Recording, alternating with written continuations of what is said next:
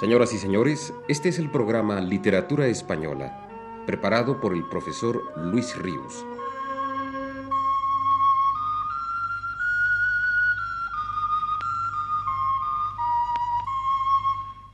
El profesor Luis Ríos nos dice en su texto más reciente.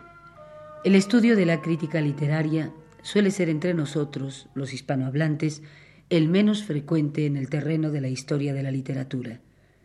A tal punto es esto un hecho que junto a decenas y aún centenas de libros de estudio acerca de la novela española contemporánea, o de la poesía, o del teatro, no existe más que una historia de la crítica española contemporánea, obra y aunque no fuera más que por esa soledad admirable compuesta por Emilia de Zuleta. Hace varias semanas, y auxiliándome muy principalmente en la mencionada obra, me referí en este programa a don Marcelino Menéndez y Pelayo, el iniciador indudablemente de la crítica estrictamente contemporánea en España.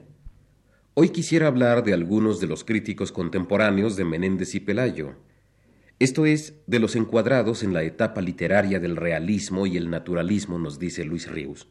Los cuatro nombres fundamentales de la crítica de este periodo en España son Juan Valera, Leopoldo Alas, Emilia Pardo Bazán y Manuel de la Revilla. Y no se trata de ninguna manera de casos aislados, ya que en España, en el último tercio del siglo XIX, coincidiendo con la etapa en que publica su obra Menéndez y Pelayo, se produce un activo movimiento en el campo de la estética y de la crítica. Junto con la agitación polémica del krausismo, entran sus ideas estéticas y literarias por obra de escritores y de catedráticos como Julián Sanz del Río, Fernández y González y Francisco Giner de los Ríos. Este último prepara un compendio de estética de Krause y glosando las doctrinas del filósofo alemán y las de sus seguidores españoles, escribe sus propios ensayos reunidos bajo el título de Estudios de Literatura y Arte. De modo más o menos directo, también las doctrinas de Hegel y de Vischer, muy difundidas en España, según el testimonio de Menéndez y Pelayo, están en la base de la formación estética de la época.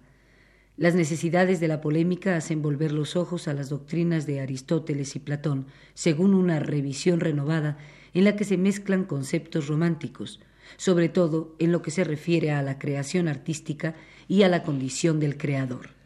El magisterio de los grandes críticos europeos, Sainte-Beuve, Taine, Brunetière primero, Hennequin, Bourget después, se difunde rápidamente y deja huellas profundas. Las cuestiones del realismo y del naturalismo, y luego las tendencias finiseculares en que se disgregan estos movimientos, son la materia viva sobre la que opera la preocupación de los críticos españoles y en torno de la cual se polarizan las discusiones doctrinarias. La novela aparece por estos años como el género literario más rico y más cargado de posibilidades, a la vez que ofrece el ejemplo más patente de la transformación de los géneros. Un movimiento activo de revistas y periódicos abre amplio cauce al ensayo de tema literario y a la crítica periódica, tanto de libros como de teatro. La actividad crítica se convierte cada vez más en una profesión de contornos definidos y pese a las lamentaciones contemporáneas, adquiere una amplia resonancia en el ambiente social. En la misma época en que escribe Menéndez y Pelayo, lo hacen otros críticos, grandes por el volumen de su obra y por la influencia que ejercieron en su tiempo. Lo singulariza el hecho de que se dedican a la tarea específicamente crítica y polémica a través de periódicos y revistas sin penetrar en la investigación erudita y sólo excepcionalmente en la historia literaria.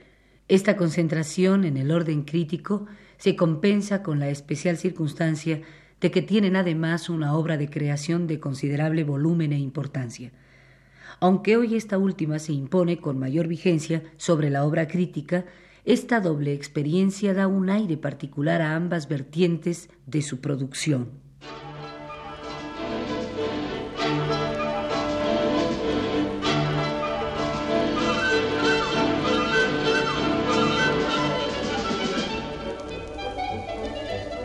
Don Juan Valera ejerció la crítica durante cerca de 50 años y abarca por igual temas de literatura española e hispanoamericana contemporáneos y antiguos.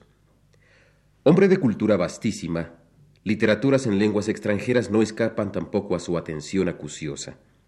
Pero más que una reseña de su obra crítica, resulta interesante tratar de extraer de ella la idea que de la crítica tuvo este autor, para lo cual he de valerme de la investigación de Emilia de Zuleta.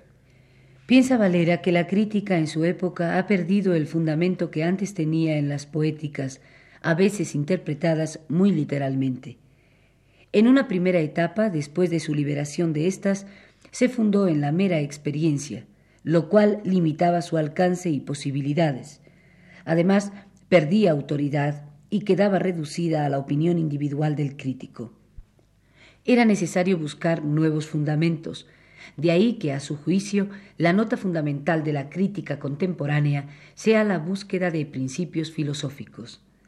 La estética y la filosofía del arte pueden suministrárselos. De este modo podrá abarcar todos los casos particulares, y logrará determinar normas y reglas para esclarecerlos y juzgarlos.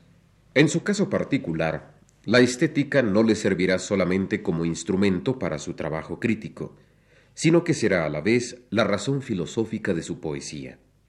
Es decir, que las dos facetas de su quehacer hallarán un fundamento común. La diferencia radica en que, en un caso, el juicio estético va acompañado de la inspiración, en el otro, cuando no crea, sino que falla y decide, lo llama buen gusto. Pocas veces se habrá concebido un tan estrecho maridaje entre crítica y creación. Para Valera, en el fondo de cada creador auténtico, hay un crítico que ejercita su vigilancia únicamente en los aspectos formales de su obra. Por el contrario, le resulta imposible penetrar en el núcleo más íntimo de su propia creación, que sólo podrá ser interpretado por la crítica futura. De todos modos, no se muestra Valera muy confiado en que la función del crítico pueda valerse exclusivamente de los nuevos medios de acceso de índole filosófica. Lo cierto es que el criterio con que se juzgan las obras de arte se funda en el sentimiento más que en los principios, dice.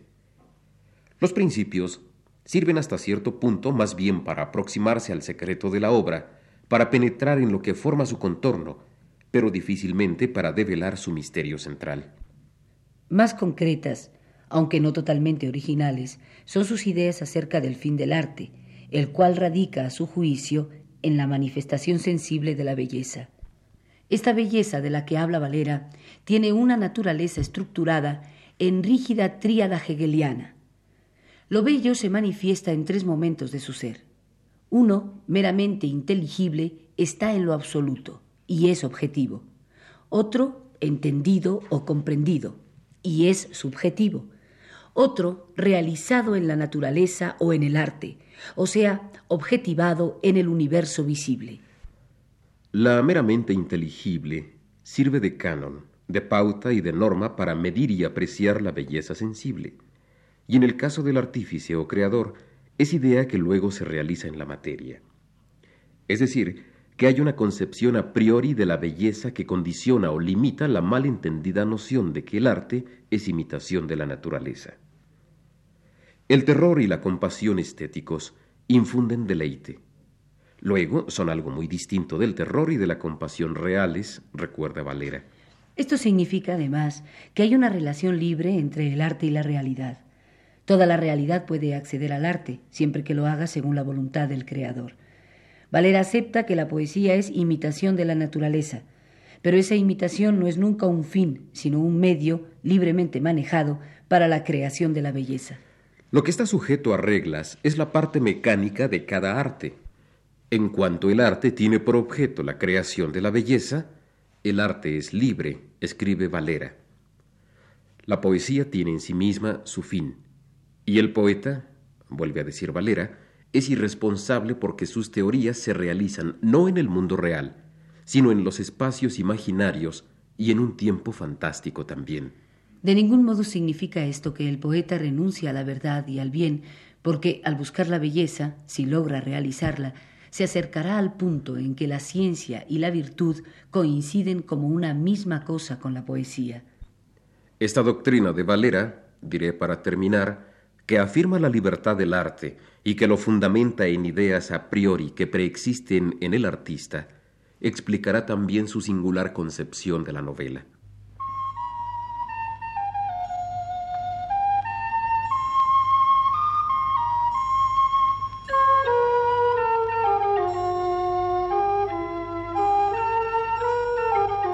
Este fue el programa Literatura Española.